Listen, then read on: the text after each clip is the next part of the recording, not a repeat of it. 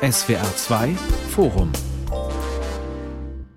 unser Thema heute Zeitenwende in Cannes. Welche Rolle spielt der europäische Film? Am Mikrofon ist Carsten Umlauf. Das Filmfestival in Cannes feiert sein 75. Jubiläum und es beginnt wie gewohnt Mitte Mai. Allein das ist nach den verkürzten und verschobenen Corona-Ausgaben der letzten beiden Jahre schon eine Nachricht. Überschattet wird es wie alles vom Krieg in der Ukraine. Der Eröffnungsfilm wurde umbenannt, weil er an das Z, das Symbol des russischen Angriffskrieges, erinnerte. Viele russische Delegationen, auch russische Filmkritiker, die sich nicht gegen den Krieg aussprachen, wurden ausgeladen. Nichtsdestotrotz möchte man an der Croisette ein großes Fest des Kinos feiern. Die Stars aus den USA werden natürlich da sein. Tom Cruise, Julia Roberts, Anne Hathaway, Tom Hanks und so weiter. Im Wettbewerb um die Goldene Palme laufen aber auffällig viele europäische Produktionen. Das war schon bei der Berlinale ganz ähnlich. Kann man tatsächlich von einer Renaissance des europäischen Kinos sprechen? Oder dienen die Festivals in erster Linie als Geburtshelfer für Filme, die ansonsten gegen den Hollywood-Starbetrieb keine Chance haben? Was genau ist das Europäische im Film? Eine bestimmte Art zu erzählen oder wie Europa selbst nur noch eine verblasste Idee? Darüber sprechen wir heute unter anderem mit der Filmemacherin Nicolette Krebitz. Ihr neuester Film AEIOU, das schnelle Alphabet der Liebe, startet demnächst im Kino und der Film stand im Wettbewerb der Berlinale. Frau Krebitz, wie wichtig ist so ein Festival und so eine Einladung zu einem großen europäischen Wettbewerb für einen Film? Hallo erstmal. Ich bin ja äh, froh, hier zu sein, weil wir sitzen hier tatsächlich zu dritt im Studio. Das ist eine Neuigkeit, genau wie das Festival jetzt in Cannes zum ersten Mal wieder stattfindet. Ähm, ja, wie wichtig ist das im Wettbewerb eines großen Festivals zu laufen? Ich glaube, es ist so ein bestimmter Status, äh, wo alle immer hinarbeiten. Es ist für die Produktion ganz toll, weil sie den Film in andere Länder verkaufen können. Und es generiert so eine größere Aufmerksamkeit vor einem Kinostart. Also es kommen viele Kritiker aus anderen Ländern, man kriegt Presse in anderen Ländern und ja, das wünschen sich immer alle, dass man auf so einem A-Festival im Wettbewerb läuft. Jurymitglied in einem europäischen Filmwettbewerb, das war unser zweiter Gast, Andrea Hohnen, vor nicht allzu langer Zeit beim Kurzfilmwettbewerb Europa im Film, saß sie ja. in der Jury. Zuvor 20 Jahre lang das Nachwuchsfestival First Steps geleitet. Frau Hohnen, welche Funktion erfüllt so ein internationaler Wettbewerb gerade für junge Filmemacherinnen und Filmemacher? Also für mich, Sie haben eben den Begriff Geburtshelfer benutzt.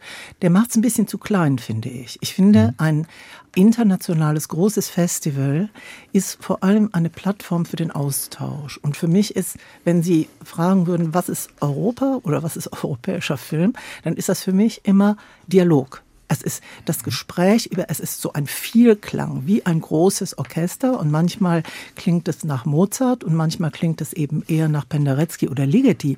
Aber es ist trotzdem ein Austausch auf der Basis quasi einer gemeinsamen Kultur, auf die man sich bezieht, Kultur jetzt so im weitesten Sinne, Religion, äh, Werte, solche Sachen, aber mit maximaler Unterschiedlichkeit. Und dieser Austausch, der findet eben vor allem an so großen internationalen Festivals statt. Das finde ich total spannend daran. Man hört, da sprach die studierte Musikerin mit den Vergleichen zu Penderecki. Aber wie strahlt dieser Dialog dann auch auf die eigene Arbeit wieder aus? Haben Sie da Erfahrungen gemacht mit den Nachwuchsfilmemachern? Ja, unbedingt. Also diese Begegnung mit anderen, nicht nur anderen Filmkulturen oder so, sondern vor allem auch anderen Arbeitsweisen. Ne? Also man muss sich vorstellen, dass in Deutschland junge Filmschaffende ja so ein kleines bisschen im Honigtopf sitzen. Ne? Also da gibt es so eine Infrastruktur, die ist eigentlich gut, gerade für junge Filmschaffende. Die ist in anderen Ländern lange nicht so gut. Und genau dieses fördert sowohl Austausch als auch die Reflexion über andere Arbeitsweisen und andere Herangehensweisen. Und natürlich ist es so, dass so in meiner Erfahrung in den letzten Jahren eigentlich der Begriff der Generation ein prägenderer ist als tatsächlich der der ich sag mal im engeren Sinne Herkunft. Hm. Also das heißt, es gibt global und natürlich auch europäisch eine gemeinsame hm, Diskussionsgesprächsbasis auch, was so das audiovisuelle Verständnis angeht und auch Selbstverständnis angeht. Der ist für mich sehr stark geworden in den letzten Jahren, dieser Begriff. Mhm. Vielleicht können wir da nachher noch, noch mal einsetzen, finde ich sehr interessant. Dritter im Bunde ist der Filmkritiker Rüdiger Suchsland. Er fährt schon seit vielen Jahren nach Cannes, zu den anderen großen Festivals in Europa auch, nach Berlin, San Sebastian, Locarno, natürlich Venedig. Herr Suchsland, wie schätzen Sie die Bedeutung dieser Festivals, vielleicht aber Cannes im Speziellen auch für den europäischen Film ein? Ja, ich glaube, dass die Festivals insgesamt äh, sehr, sehr wichtig sind. Schon mal deswegen, weil es sich alles dann in diesen zwei Wochen, in denen die stattfinden oder zehn Tagen, doch die Filmszene auf dieses Festival konzentriert, auf die Filme, die da laufen, nicht nur im Wettbewerb, auch in den Nebenreihen. Und da werden Filme sichtbar. Wir reden ja in anderen Zusammenhängen sehr oft von Sichtbarkeit aus gutem Grund, weil es einen Mainstream gibt. Das ist beim Kino, Hollywood-Kino vor allem und dann auch das, was im Netz los ist mit den Streamern, die vieles andere und die sowas wie insgesamt die Vielfalt, die Diversität des Kinos, die ja nicht zuletzt eine ästhetische Diversität ist, die die verdrängen. Und während eines Festivals werden selbst die Filme oft sichtbar, die dann später es nicht ins Kino schaffen, aus dem einen oder anderen Grund, weil sich kein Käufer findet zum Beispiel. Gleichzeitig werden sie manchmal so sichtbar, dass sogar die heute sehr modischen Streamer dann einen Film direkt kaufen aus dem Wettbewerb oder einer Nebenreihe. Da spielt Cannes die wichtigste Rolle, weil Cannes gewissermaßen das Mekka oder in dem Fall die Nummer eins des Kinos ist, bei allem was Tolles an Venedig, San Sebastian, vielen anderen Festivals, äh, ist Cannes dann schon das Wichtigste. Wichtigste. Insofern bündelt das auch alles. Sie haben auch von Geburtshelfer, ich äh, verstehe schon, was man dagegen sagen kann, aber ich denke, manche Filme brauchen das tatsächlich, die werden erst sichtbar. Das sind oft Filme, die außerhalb von Europa kommen. Insofern ist es so, dass klarerweise für mich zum Beispiel in Cannes das oft sehr wichtig ist, wenn ich ins letzte Festival, das normal lief, zurückdenke, 2019, da war ein Film aus Afrika von Mati Diop, Atlantique. Das war ein großartiger Film. Der wurde übrigens von von Netflix dann gekauft. Das, an den habe ich eben gedacht. Es gab einen brasilianischen Film von Kleber Mendonça. Ganz tolle Filme, die auch gleichzeitig die Offenheit zeigen, weil bei dem Kleber Mendonça-Film zum Beispiel auch ein deutscher Schauspieler, Udo Kier, mitgespielt hat. Und bei Mati Diop, die Regisseurin, ist auch eine Schauspielerin in Paris, die mit Franzosen arbeitet. Insofern vermischt sich alles. Und das Europäische, das schält sich erst so ein bisschen raus. Die Renaissance des europäischen Kinos, die wir in diesem Jahr ganz bestimmt im Programm sehen können, die hängt, glaube ich, damit zusammen, wir kommen ja noch dazu, was Europa heißt im Kino, aber sie hängt, glaube ich, auch damit zusammen, dass wir ehrlich sein müssen. Erstens, ein Teil Europas, auch Russland gehört kulturell zu Europa, findet nicht statt in Cannes und auch ganz viel aus Asien, weil die Pandemie nicht vorbei ist, weil das immer noch eine Rolle spielt. Es wurden noch die Filme nicht gemacht und manche Leute können nicht reisen mit ihren Filmen, manchmal können die Filme auch nicht reisen. Insofern ist daher auch so diese starke Konzentration auf Europa, glaube ich, zu begründen. Ja, wir wollen versuchen zu ergründen, diskutieren, was das denn ist, ein europäischer Film, wo dieser europäische Film vielleicht auch gerade steht. Dazu würde ich gern bei den Geschichten anfangen, Frau Kriebitz. Ihr Film AIOU ist eine ungewöhnliche Liebesgeschichte zwischen einer älteren Schauspielerin und einem sehr jungen Mann, der ihr zu Beginn die Handtasche klaut. Ein Dieb. Die äh, treffen sich später wieder, zufällig, ne? weil sie bei ihm mit den Sprachproblemen helfen soll, die er hat. Sophie Reuss und Milan Herms spielen die Hauptrollen. Mhm. Der Film beginnt in Berlin und wandelt dann weiter in die Nähe von Cannes nach Nizza. Wie wichtig war es, dass dieser Film in Frankreich entsteht?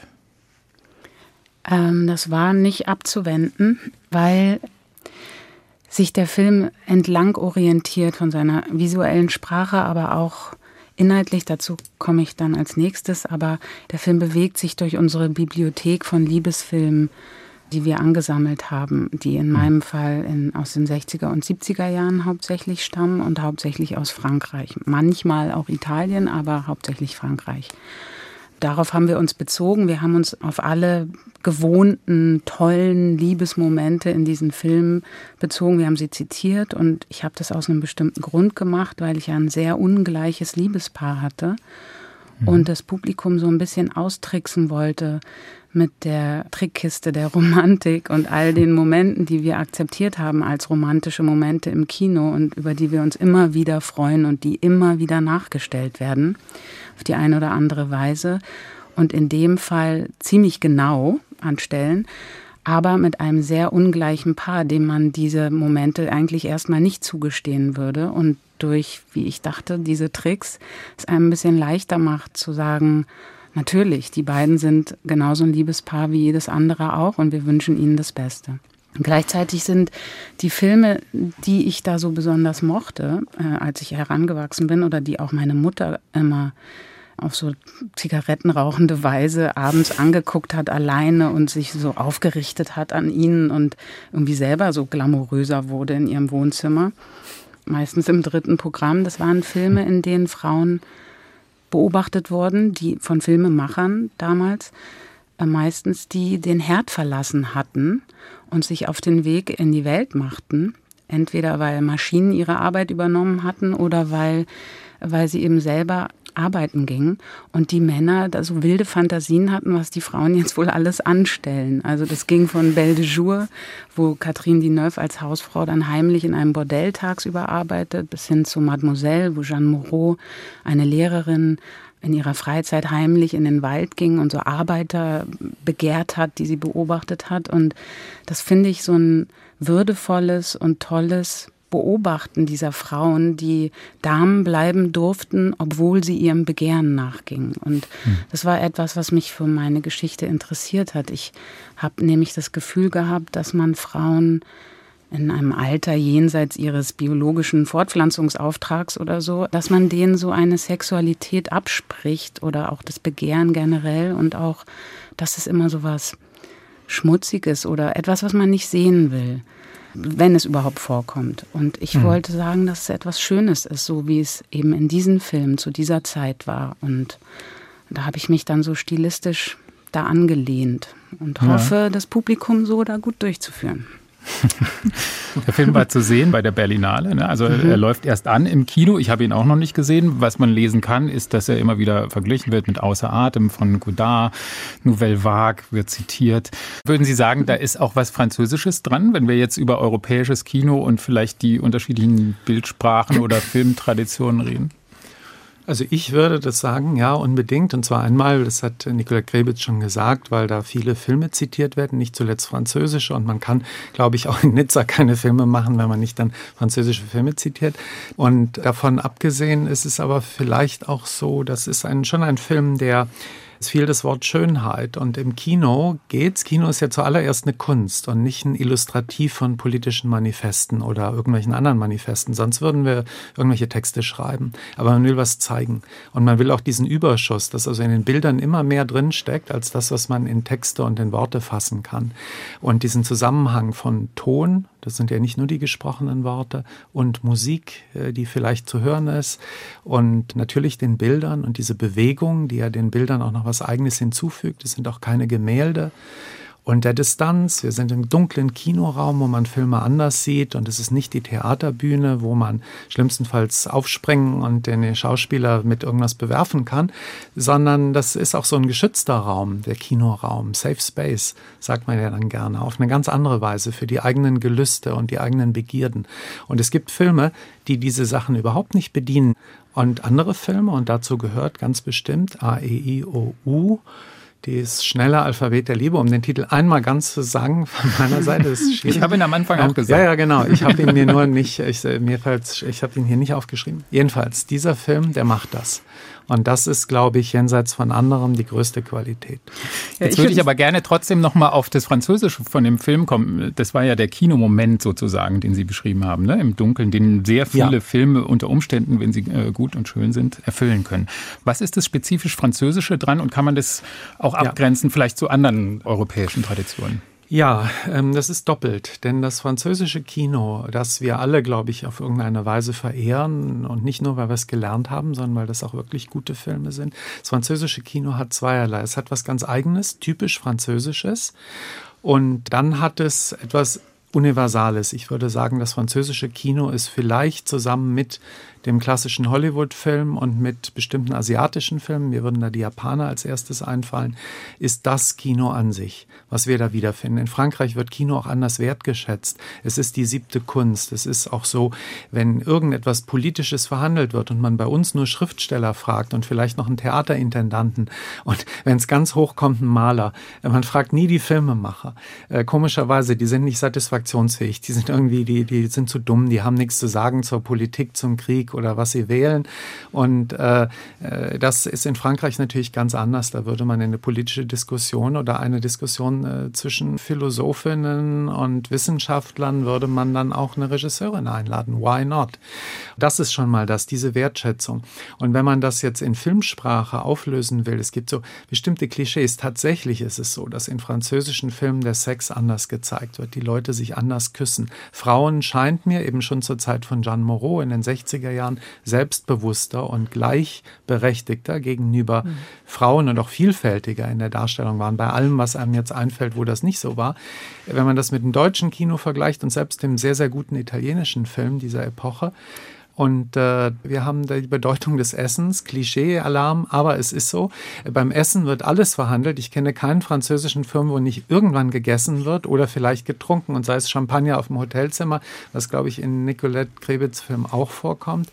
Jedenfalls, es ist schon ein Film, der sinnlich ist und der alle Formen der Sinnlichkeit anspricht und wieder triggert. Denn letztendlich ist natürlich ein Film nicht für sich gemacht und auch nicht für die Macher, sondern für ein Publikum. Das heißt, er ist schon dafür da, dass beim Publikum irgendwas ausgelöst wird. Ein Überschuss, nenne ich es mal, ein Mehrwert, also auch etwas über den Film hinaus. Und mhm. das können die Franzosen ganz besonders gut. Das mit den Frauenfiguren tatsächlich, das empfinde ich auch so. Also ich habe ja die Pandemie auch so ein bisschen dazu benutzt, mal wieder Filme wiederzusehen. Und das kann ganz, ganz schrecklich sein. Das können schreckliche Wiedersehenserlebnisse sein mit Filmen, die ich sehr geliebt habe. Aber es können auch sehr tolle sein. Und dazu gehören tatsächlich eben gerade Figuren wie Jeanne Moreau. Äh, Fahrstuhl zum Schafott zum Beispiel. Wenn man diesen Film heute wieder sieht, dann sitzt man davor und denkt, denkt, oh, warum werden solche Filme gerade nicht gemacht? Das ist die pure Avantgarde. Ne? Also insofern ja, und das empfinde ich auch als sehr französisch. Auf der anderen Seite ist es aber auch so, dass ich denke, inzwischen hat diese äh, quasi Aufgabe, über die nationalen Grenzen hinaus verständlich und interessant und animierend auch zu sein, die haben inzwischen sehr viele Filme weltweit, nicht nur europäische Filme. Aber so in meiner Wahrnehmung ist es so, dass früher, also sagen wir mal so vor 30 Jahren, grob gegriffen, Filme sehr stark auch mit Blick auf ein nationales Publikum gemacht wurden und in diesem nationalen Kontext sehr gut verstanden wurden und nur sehr selten sozusagen grenzüberschreitend waren. Und inzwischen hat sich das in meinem Verständnis sehr verändert. Also diese Bedeutung, die Film hat, um die im weitesten Sinne Lebenswirklichkeit eines Landes, Kultur eines Landes auch nach außen zu vermitteln. Mir fällt jetzt so also spontan das Beispiel ein, jetzt bei der Berlinale lief der Film Klondike von äh, Marina Elgorba und das war ein Film, in den bin ich eher zufällig reingeraten zu dem Zeitpunkt. Und es war aber ganz offensichtlich, dass das ein Film ist, der nicht für das ukrainische Publikum gemacht ist, sondern dass das ein Film ist, der eindeutig nach außen erzählt, was da seit 2014 an der östlichen Grenze zu Russland im Donbass stattfindet.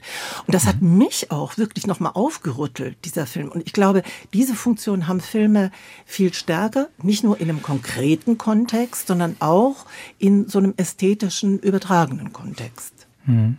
Das sind vielleicht auch Filme, die eben, wie Sie sagen, eine bestimmte Botschaft haben, auch eine, ein bestimmtes künstlerisches Programm umsetzen oder vielleicht in dem Fall auch ein politisches. Aber Frau Krebitz, für wen machen Sie die Filme oder woran denken Sie, wenn Sie dann so einen Film machen? Geht es eher nach außen oder ist es eine ganz eigene Autorinnenarbeit? Ja, ich bin ja Autorenfilmerin, das heißt, in dem Moment, in dem ich schreibe, ähm, denke ich noch nicht so viel über das Publikum nach. Aber während es sich dann so schreibt, überlege ich schon, wie kann ich denn das, was ich hier sagen will, so in eine Form bringen, dass man es sich auch anhören möchte oder dem zuschauen möchte. Und da finde ich, ist schon manchmal das Problem des deutschen Films, also so wie es mir geht, wenn ich deutsche Filme gehe, dass ich so oft das Gefühl habe, ich bekomme hier was gesagt oder erzählt oder aufgezwungen oder diktiert. Und hm. das ist vielleicht auch ein Unterschied zum französischen Kino. Da wirkt immer alles so lässig oder so unprätentiös und nebenbei. Und trotzdem ist es nicht weniger wirkungsvoll oder gemeint. ich glaube, ich habe bei AIIUU einfach gedacht, dass ich etwas erzählen möchte, was ich mir wünsche und was schön sein soll und was trotzdem nicht vergisst, was die Realität ist und in welcher Welt wir leben und uns auch damit beschäftigen in dem Film, aber es gut ausgehen lassen.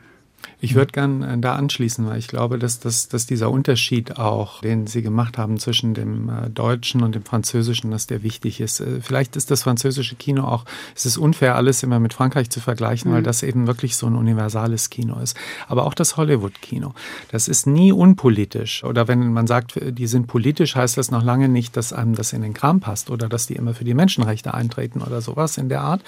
Aber sie sind, haben zumindest eine politische Wirkung und die haben sie auch bewusst und die passiert ihnen nicht nur.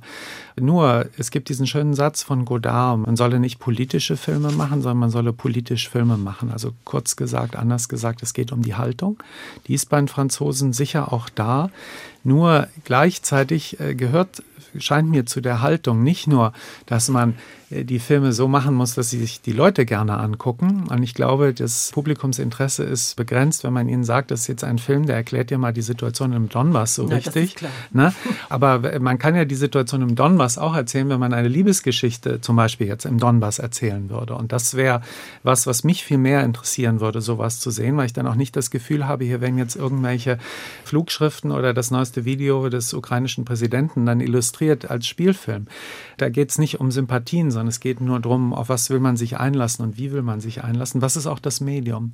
Ich würde immer schon immer wieder auf dem Kunstcharakter beharren. Und mhm. Nicolette Krebitz hat den Autorenfilm erwähnt. Das ist ja genau das, was vielleicht das europäische Alleinstellungsmerkmal ist, wenn man es mal so ausdrücken will. Dass es zwar auch in USA, auch in Asien Filmemacher gibt, die eine ganz eigene Handschrift haben, aber das Spezifische des Europäischen ist, dass es erstens Filmemacher gibt, die so eine Handschrift haben und dass zweitens es Schauspielern auch erlaubt ist, Schauspielerinnen auch erlaubt ist, im Kino sich selber auf eine ganz andere Weise auszudrücken. Und ich frage mich auch, natürlich glaube ich, dass früher manche Sachen besser waren, aber ich bin nicht sicher, ob das daran liegt, dass früher Filme für dieses nationale Publikum gemacht wurden, sondern früher gab es tatsächlich ein europäisches Kino, sogar Genrefilme, die äh, wurden mindestens für ein europäisches Publikum gemacht. Und da kann man an so Schenkelklopfsachen von Louis de Funès denken. Man kann aber, ich würde immer zwei tolle Schauspieler erwähnen, äh, Schauspielerinnen aus Deutschland, nämlich Romy Schneider, die international gearbeitet hat, und Jean-Paul Belmondo, der das auch gemacht hat. Und die eine der aus meiner Sicht bösesten Fragen, die man ans Gegenwartskino in Europa stellen kann, ist, was würden die denn heute für Filme machen? Welche hm. Filmemacher könnten überhaupt, würde denen was einfallen? Und der typische Romy Schneider-Film oder Jean-Paul Belmondo-Film, wo jeder von uns irgendwas im Kopf hat, wo könnte der heute sein? Wo ist ein Äquivalent dazu? Das mhm, ist, glaube ich, das, was wir verloren haben. Dann ist für mich eher die Frage, also welche Erwartungen knüpfe ich, das stimmt. Ich bin auch der Meinung, dass ähm, also wirklich sehr viele Filme mit Blick auf ein europäisches Publikum gemacht wurden. Welche Erwartungen habe ich, wenn ich ins Kino gehe und denke, hm, ich sehe einen europäischen Film und dann komme ich letztlich immer wieder auf das zurück, dass ich sage, ich möchte aus dem Kino anders rauskommen, als ich reingegangen bin. Ich möchte, mhm. dass mir jemand etwas erzählt, nicht nur faktisches, sondern ich möchte eine Begegnung haben. Ich möchte in einen anderen Kontext reingeraten. Das muss ich nicht gut finden. Ein schönes Beispiel ist für mich der Film, der jetzt gerade, glaube ich, ins Kino kommt, ähm, Abteil Nummer 6, ne? ein mhm. russischer Film, wo eine Finnin und ein grässlicher Russe zusammen ein Abteil teilen müssen. Grauenvoll die Vorstellung, alleine mit diesen Typen ein Abteil teilen zu müssen. Und dann öffnet sich das ein bisschen. Also ich habe die Erfahrung gemacht, mit einem grauenvollen Menschen ein Abteil teilen zu müssen und damit irgendwie umzugehen und mit dem nach Sibirien zu reisen. Ich glaube, die reisen nach Sibirien. Genau. Übrigens lief der letztes Jahr in Cannes mhm. im Wettbewerb mhm. und ist von einem finnischen Regisseur, mhm. der da, glaube ich, so einen Roman verfilmt. Aber das ist genau so eine Begegnung, nicht? Also ich, ich gehöre auch nicht zu den Leuten, die sich automatisch für Finden interessieren. Aber wenn man dann diesen Film sieht, dann interessiert man sich für beides und für diesen Ort und äh, hat Lust, endlich mal diese Zugreise transsibirische Ganz genau. Eisenbahn genau. zu machen. Ganz genau. Und ich glaube, also um, um das noch eben anzuschließen, also wenn man sagen würde, was ist Europa, ne, dann ist für mich Europa ist sowas wie die maximale Durchlässigkeit. Das heißt, ich kann mich hier in den Zug setzen und bin in zwei Stunden in Polen oder in Tschechien. Ich bin in einem anderen Sprachraum, in einem anderen irgendwie leicht veränderten oder manchmal auch sehr veränderten Kulturraum. Maximale Durchlässigkeit, aber bei maximaler Unterschiedlichkeit. Also ich komme in Polen an und versuche über Religion zu reden und Ende der Gemeinsamkeiten im Grunde genommen. Oder ich komme in einem anderen Land an und versuche über Familie zu reden. Ich nehme an, Franzosen, die nach Deutschland kommen und versuchen über Familie zu reden, haben das gleiche Gefühl. Also so, und dieses ist eigentlich das, was ich spannend finde. Deswegen habe ich eben auch gesagt, Penderecki oder Ligeti, also wirklich die mhm. schwierigen Gesprächspartner, gerade Polen und, und Ungarn für uns. Aber trotzdem müssen wir im Dialog bleiben. Welche Rolle spielt der europäische Film? Das ist das Thema hier im SWR2 Forum. Wir sind angekommen bei der Frage, was ist eigentlich Europa und äh, vor allen Dingen, wie stellt sich im Kino dar? Frau Krebitz, was würden Sie sagen? Wie sehr prägt denn das Kino überhaupt unser Bild von Europa? Europa ist ja so ein abstraktes, so eine Blase, die alles sein kann oder nichts. Aber ist vielleicht das Kino gerade der Ort, an dem sich Europa immer wieder manifestiert und zeigt? Ja, vielleicht, ja, also auf jeden Fall unter anderem.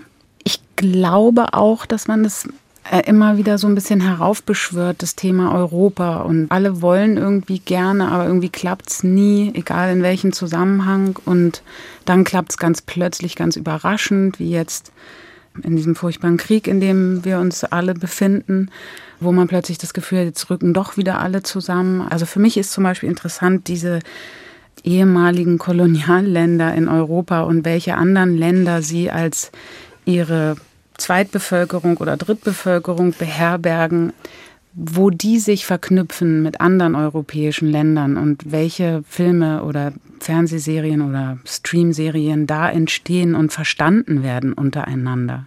Mhm. Oder zum Beispiel auch, dass die Serie Dark, die ja aus Deutschland kommt, in Südamerika wahnsinnig erfolgreich ist und die Leute, die da mitgespielt haben, dort gar nicht auf die Straße gehen können, weil die so viele Fans haben. Also es ist so ganz verrückt, wo sich eigentlich das Publikum und Intention trifft und in welchen Ländern. Und das geht über Europa, glaube ich, hinaus. Und dieses immer wieder Europa, ich, also nichts gegen die These dieser Sendung oder so, aber ich weiß gar ich kenne mich da gar nicht so gut aus und weiß auch gar nicht, ob diese Grenzen aber in, in Absetzung vielleicht schon. Mhm. Also ich glaube, wenn wir als Kino, wir sind ja alle Kinogänger auch, wenn wir dann einen lateinamerikanischen Film sehen und es gibt ganz tolle, auch gerade in mhm. der letzten Zeit, dann sehe ich den auch als neugierig auf Außen, auf einen Außenblick. Ja, aber zum Beispiel, du hast über Kleber Mendoza Filho genau. vorhin mhm. gesprochen.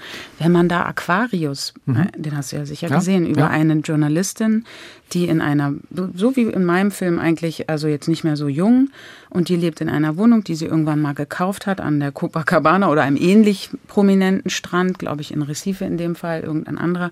Und junge Immobilien, also Gentrifizierung in dieser Gegend greift und man will ihr diese Wohnung abspenstig machen und sie will da aber nicht weg. Diese Frau könnte ja genauso gut in Berlin leben. Also ich habe den Film gesehen und ich fand es irre, dass ich einen brasilianischen Film sehe und dachte, ich gucke eigentlich auch irgendwie einen europäischen, deutschen, ja. französischen, was auch immer Film, der war so universal. Genau, der ist universal und vielleicht ist dann auch Lateinamerika das schlechteste hm. Beispiel, weil sich die Latinos am ehesten noch an Europa orientieren, wenn bei den Asiaten, man wird immer was finden. Hm. Aber äh, was ich mich zum Beispiel frage, jetzt äh, mit dem Film Wild, äh, deinem vorherigen Film, warst du in Sundance. Mhm. Und ob man nicht in Sundance als Regisseurin, zwar aus Deutschland, klar, dann gucken die irgendwie, was ist das typisch Deutsche, dann auch bei so einer Geschichte vielleicht erst recht, die Deutschen und die Natur. Mhm. Aber ist man da nicht auch ein bisschen Vertreterin Europas? Das könnte ich mir vorstellen. Da sind ja ganz viele Amerikaner. Und ja. man ist ein bisschen ein Fremdkörper, aber auch ein neugierig bestaunter Fremdkörper dann. Mhm. Ja, also ich glaube, was, ja, das war, da gab es so ein bisschen eine Diskrepanz zwischen, wie wir vom Publikum aufgenommen worden sind und von den Kritikern. Oder von dem einen Kritiker, der unseren Film gesellschaftspolitisch total in, im Detail kommentiert hat und das Publikum in Sundance, die eher verstört waren von dem Film. Äh, also mhm. auch, obwohl sie so als modernes Indie-Publikum gelten und so weiter, weil so bin ich auch nach Sundance gegangen, weil ich habe immer geguckt, welche Filme da laufen und das fand ich immer interessant und ich mag das amerikanische Indie-Kino gerade, weil es sich so nah am kommerziellen Kino bewegt und so ein bisschen ungefährlich ist und ich liebe ja so Filme wie E.T. und Twilight und so, das sind eigentlich so meine persönlichen Kinospaßfilme. Ich bin gar, da gar nicht so intellektuell, aber irgendwie kriege ich das nicht hin, auch so Film zu machen. Ich fühle mich eigentlich total Nein, Sie sind ja Europäerin. ja, das genau. geht ja gar ich bin nicht. eben so eine seltsame Europäerin. Es geht ja gar nicht. Aber ich finde es, wenn, wenn ich das ga- kurz unterbrechen darf an dem, an dem Punkt, finde ja interessant, wenn man so einen amerikanischen Film sieht. Also sieht man den an, dass es kein europäischer Film ist. Ja, natürlich, Ja, schon alleine, ja. wie die Leute frisiert sind. Die haben in Amerika immer Frisuren. Also und wahnsinnig viel Make-up. In Deutschland, es gibt überhaupt keine Person für Haare. Also es gibt eine Maskenbildnerin, die kann dann auch ein bisschen Haare machen, aber in Amerika ist das zum Beispiel schon mal getrennt. Deswegen haben immer alle wahnsinnige Frisuren. Und es fängt schon in so einer Fernsehserie wie Friends an. Da sind alle top frisiert. Also geföhnt, angesprüht und frisiert. In europäischen Filmen haben die immer irgendwelche Zotteln, die in irgendeine, so wie ich jetzt gerade aussehe, in echt, in irgendeine Haarspange gesteckt sind. Und man denkt immer, die Haare haben sie jetzt irgendwie vergessen zu machen. Also denken die Amerikaner die über europäische Alltäglichkeit. Ja, genau. Aber es stimmt, die, also amerikanische Filme sehen ja auch, wenn sie in Europa gedreht sind, das gibt es mehr als man denkt. Oder Ja. in Kanada oder in Marokko, wo Scorsese immer seine Irakkriegfilme oder sonst was in der Art gedreht Mhm. wird. Und, und alte Historienfilme, die- die sehen immer gleich aus. Das sieht, man sieht sofort und nicht nur daran, dass die Englisch sprechen und man oft dann New York oder Ja, LA und im Hintergrund ich habe zum Beispiel neulich sofort. mit Valeska Griesebach gesprochen, einer deutschen Filmemacherin, die, ich, die meine dramaturgische Beraterin war bei AEIUU, aber die auch selber oder die vor allem selber die tollsten Filme macht, die hier in dem Land gemacht werden, meiner Meinung nach. Und wir haben so ein bisschen über den Drehprozess gesprochen. Das wurde ja vorhin schon mal kurz geschrammt, das Thema. Und die hat zum Beispiel was gesagt, das hat mich total verblüfft. Die hat gesagt, sie hat gar keine Maskenbildnerin. Weil sie das total nervt, wie die sich da immer in den Vordergrund drängen in so einem Drehalltag. Und die ganze Zeit geht es um Maske und Maskenzeiten und dieses Wohnmobil, was über Stock und Stein, äh, wenn man sich Valeskas Filme anguckt oder den letzten, den Western, kann man ja auch verstehen, wenn die da die ganze Zeit noch diese Logistik mit so einem riesen Maskenmobil und Haarteilen und Schminke und weil sie ja auch mit Leinen arbeitet und so. Aber sie sagt einfach, sie hat keine Masken, das würde sie total nerven. Und das fand ich so ein befreiendes also so eine Idee überhaupt zu sagen, ich habe keinen Maskenbildner, ich drehe ohne. Dann habe ich mir so vorgestellt, Juliette Binoche, also was sagten die, wenn ich jetzt sage, nee, Maskenbildner haben wir nicht. Aber das ist vielleicht Mhm. auch ein Unterschied, da kommen wir jetzt schon fast wieder auf das Deutsche im Verhältnis Mhm. zu anderen europäischen Ländern, weil ich ja manchmal das Gefühl habe, dass der deutsche Film sich einer Sache verweigert in den letzten Jahrzehnten, die eigentlich gang und gäbe ist im übrigen Kino, nämlich bigger than life sein zu wollen. Der deutsche Mhm. Kino legt Wert darauf, manchmal sogar smaller than life, aber jedenfalls nicht bigger zu sein und äh, so alltäglich, naturalistisch zu sein. Da könnte man sagen, ich gehe doch nicht ins Kino, um mir selber zuzugucken. Das ist natürlich ein Erfolg, den französisches Kino, auch spanisches, auch italienisches und unbedingt das amerikanische hat. Also die haben dann halt das Maskenmobil. Aber Auch jetzt als muss ich Indies. trotzdem mal äh, Mhm, zwischenfragen, okay. Herr Susland. Sind die Haare und die Maske tatsächlich der Hauptunterschied zwischen europäischem und amerikanischem Kino? Das war Nee, das nur ein ganz konkretes sagen Beispiel. Genau, Weiß ich das- doch. das hat so, alles keiner okay. sagen wollen. Aber also ich würde auch gerne auf diese äh, selbstreflexive Ebene noch irgendwie kommen, zu der Kino ja fähig ist. Und wir haben über Autorenkino gesprochen. Das fand ich ganz interessant an der Lehrstelle eben. Was heißt Europa oder europäischer Film? Das wird ja manchmal erst klar in Abgrenzung. Und Hollywood dient immer gerne als Abgrenzung zum europäischen Kino. Also wo kann man dann noch Linien ziehen? Also wenn ich noch mal kurz da eindingsen darf, also das hat jetzt auch was damit zu tun, was Sie gefragt haben, aber auch noch mal zurück zu den Haaren und zu der Frisur. Das ist schon auch ein Unterschied, ob jetzt Jessica Chastain mit drei Maskenbildnern in so einer Entourage ans Set kommt äh, und man an die gar nicht rankommt und noch zwei Assistenten und so weiter. Egal, ob sie mit Lars van Trier dreht oder eine riesen Studioproduktion oder ob man eben mit einer europäischen Schauspielerin oder jemand, der es gewohnt ist, sagt, wir haben keine Maskenbildner. Lass mal drüber sprechen, wie wollen wir denn die Szene machen? Es hat ja auch was damit zu tun, was braucht man alles, um der zu sein, der man ist und das zu sagen, was man sagen will? Brauche ich jetzt die Frisur, das Make-up und so weiter? Was ist das hier für ein Film?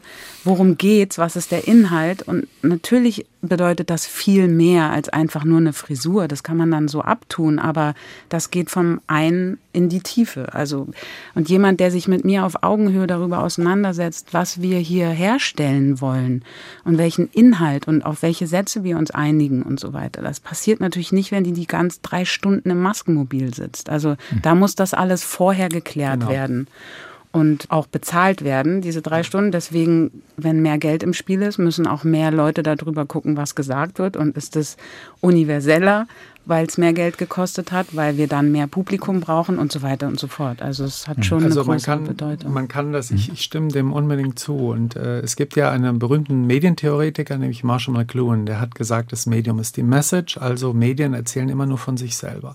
Und wenn man da jetzt mal diese These ernstnehmend vergleicht, dann erzählen die amerikanischen Filme natürlich von den Stars und von dem gut aussehen, perfekt aussehen eigentlich, von einer Körperperfektion, die in jedem Fall bigger than life ist, manchmal auch noch noch von Gefühlen, die bigger than life ist, aber sie erzählen natürlich nicht von anderen Dingen, die auch bigger than life sein könnten, nämlich ein bestimmter sagen wir mal, der Sinn des Lebens, da wo er über das Augenblicksgefühl und über das Verliebtsein oder dass, äh, dass sich die Liebe nicht erfüllt, im schlimmsten Fall hinausgeht und über den Angriff der Killerwespen und irgendwelche anderen Dinge, die dann in den Genrefilmen passieren. Das europäische Kino, das erzählt auch von sich selber, aber das erzählt dann manchmal von dem Geld, was ihm fehlt. Es erzählt sehr oft vom Wunsch, vom Willen der Regie, auch vom Verhältnis der Regie zu den übrigen. Insbesondere scheint mir dann zu den Schauspielern, aber auch äh, Schnitt, Kamera, das ist im Guten wie im Schlechten oft wichtig, dass die nicht gehorchen, sondern dass die irgendwas Eigenes machen. Im amerikanischen Industriekino jedenfalls gehorchen sie immer. Und was glaube ich, äh, weil ja die Ihre Frage so ein bisschen war, was ist das, was das europäische Kino unterscheidet von allem anderen? Da glaube ich, müssen wir auch nochmal auf den Begriff kommen der Kritik. Denn äh, nicht der Filmkritik, sondern die Tatsache, dass das europäische Kino kritisch sein will. Die Tradition des Autorenfilms, fast die Neugründung des Kinos Ende der 50er bei den Italienern über den Neorealismus, dann kam die Nouvelle Vague und so. Das war ja dass man die Gesellschaft nicht so hinnimmt, das Bestehende nicht toll findet, sondern dass man sagt, da ist alles Mögliche schlecht. Man zeigt arme Menschen, Obdachlose, man zeigt die Schönheit von Obdachlosen, man zeigt unperfekte Körper, ohne dass die hässlich sein müssen, aber es geht nicht darum, Hässlichkeit zu verklären, aber es geht darum, eine bestimmte Normalität äh, nicht nur normal zu zeigen, nicht nur naturalistisch, sondern die Schönheit da drin zu zeigen. Und das hat natürlich was Kritisches gegenüber bestimmten Idealvorstellungen, wie sie uns in der Werbung entgegenglitzern. Während das amerikanische Kino, Hollywood-Kino sowas ja reproduziert und viele Filme aussehen wie Werbeclips, was manchmal ganz toll ist. Ich sehe solche Filme auch gerne. Aber man muss das erkennen, scheint mir das hat für mich auch sehr viel zu tun mit dem, also was ich jetzt mal vielleicht ein bisschen zu einfach und zu plakativ Haltung nennen würde. Also ich möchte im Grunde genommen, wenn ich ins Kino gehe, ich möchte eine Persönlichkeit hinter der Leinwand fühlen. Also, und das ist auch so das, was ich dann als Dialog und als Bereicherung empfinde. Ne? Dass jemand. Bei jedem Film, also bei jeder Sorte Film, also wenn Sie sich jetzt, sagen wir mal, einen Marvel-Film angucken, genauso wie bei einem Arthouse-Kinofilm? Also es, ich, ich habe tatsächlich sehr spezifische Vorlieben, was Filme angeht. und da ist dann also einmal im Jahr Marvel, aber mhm. den Rest des Jahres eher nicht. Mhm. Also eher, äh, ich möchte dann schon genährt werden mhm. tatsächlich. Aber, aber, Marvel ist total interessant äh, ja. für die Haltung auch, weil da ist eine Haltung oft eines ganzen Betriebs. Das ist gar keine Person mehr, die da den Film macht, sondern ein System.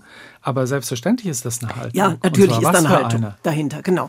Und es ist auch so, ich habe auch in, während der Pandemie sozusagen das komplette James Bond-Paket angeguckt und daraus könnte man tatsächlich einen dicken soziologischen Wälzer machen, was sich da sozusagen gesellschaftlich mhm. spiegelt in den. Nein, das natürlich, das, das mache ich schon, aber es ist trotzdem so, dass mich natürlich, sagen wir mal, es gibt ja diese unendlich vielen Filme, die ich gucken könnte, dann ist es trotzdem so, dass das, was mich nährt, ist dann schon was anderes. Das ist schon die Persönlichkeit hinter dem. Die Film. Stimme.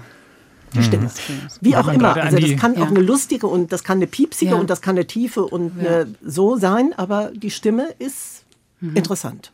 Wenn wir jetzt so gegen Ende nach vorne gucken, wo könnte die Rolle des europäischen Kinos hingehen? Eben ist es mal kurz äh, gefallen, der Krieg in der Ukraine, der vielleicht sowas wie eine europäische Idee wieder konkreter macht. Also welche Auswirkungen, denken Sie, hat dieser Krieg zum Beispiel auf Kino in Europa? Wird er eine gemeinsame Filmsprache oder zumindest eine gemeinsame Haltung stärken? Wird es eher ein diskursives Kino werden, was sich damit auseinandersetzt? Was erwarten Sie? Also ich glaube, dass der Krieg uns ablenkt, auch von vielen anderen Dingen, so wie die Pandemie von Dingen ablenkt, die vielleicht etwas grundsätzlich wichtiger sind, ohne irgendwas kleinreden zu wollen, was in der Ukraine passiert.